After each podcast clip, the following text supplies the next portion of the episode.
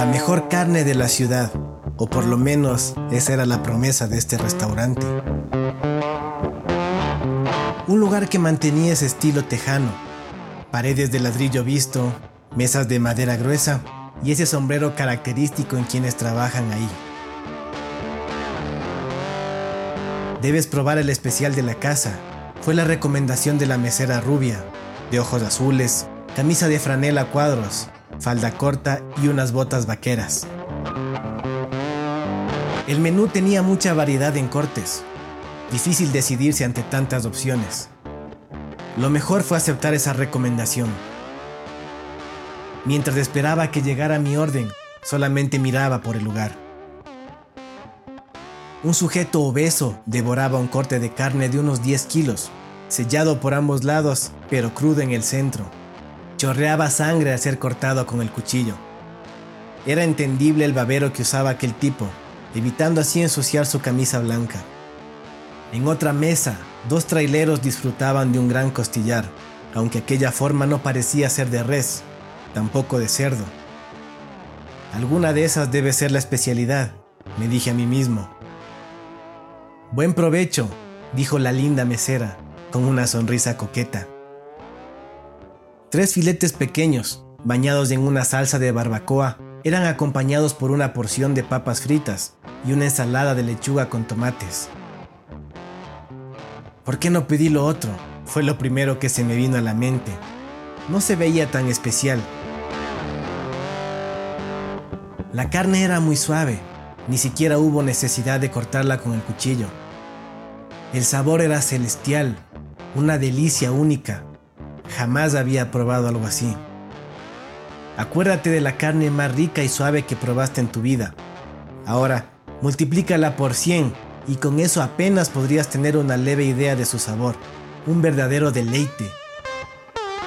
Los filetes eran pequeños, es verdad, pero aquel sabor lo compensaba. Quiero otro, le dije a la mesera, quien inmediatamente anotó la orden. Un grupo de asiáticos tenía la mesa repleta de estos platillos, pidiendo uno tras otro sin saciarse. Yo solamente esperaba impaciente, con la ansiedad de volver a saborear aquella delicia. Los días pasaron y no dejaba de pensar en volver a aquel restaurante. Se me hacía agua a la boca solamente al recordar aquel sabor. Busqué el nombre del restaurante en las redes sociales Quería saber si había algo respecto a la elaboración de aquel platillo. No tenían redes sociales y no se anunciaban en ninguna parte, aunque sí encontré algo referente a aquel lugar, bastante reciente de hecho, de apenas un par de días de lo que fui. Una noticia explicaba la clausura de este restaurante, una noticia que se replicaba en otros medios. En las fotos se podía ver agentes de la policía y muchos otros funcionarios de internados, un medio de noticias amarillista tenía como encabezado, pensó que estaba comiéndose un choripán, pero no era chorizo precisamente. Al continuar mirando las imágenes se podía apreciar cómo en la parte de atrás, en la bodega, varios seres humanos estaban enjaulados, atados y amordazados. Algunos estaban en el centro del lugar, decapitados y degollados, colgados de los pies sobre un balde para que ahí chorreara toda la sangre.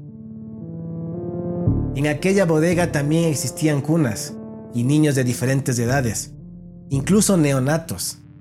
Si te preguntas por qué la carne era tan suave, tierna y pura, ahí tienes la respuesta.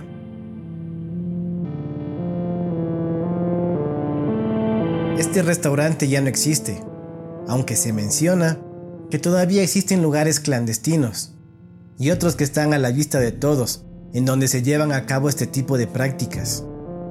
Así que ten mucho cuidado la próxima vez que escojas un lugar para saciar tus ansias de carne.